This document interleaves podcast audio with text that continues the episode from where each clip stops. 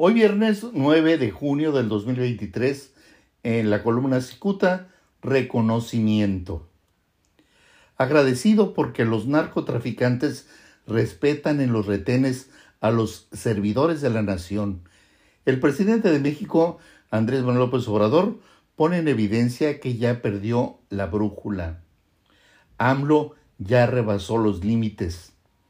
Y aunque los seguidores de López Obrador podrían no estar de acuerdo, queda en evidencia que el presidente dejó de coordinar sus ideas.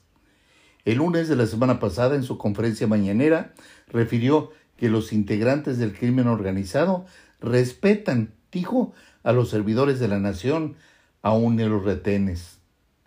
Aunque algunos medios de comunicación estimaron que el presidente presumió este hecho y otros consideraron que agradeció a los narcos, este columnista se limita a la utilización del verbo reconocer.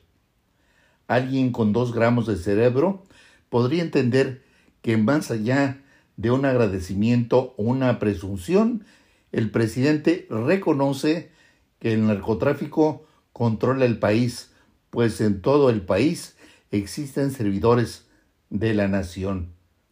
Si el presidente sabe que los delincuentes colocan retenes en las arterias viales, entonces tendría que ordenar operativos para detectarlos, arrestarlos y encarcelarlos. Hace algunas semanas hizo tremendo berrinche porque un funcionario del gobierno de Estados Unidos declaró que el narcotráfico controlaba México. López Obrador se indignó por esa visión, pues resulta entendible que alguien del país vecino pusiera en tela de duda su fortaleza y su don de mando. Seguramente el presidente no reparó que en aquel incidente e implícitamente le dio veracidad a aquella declaración.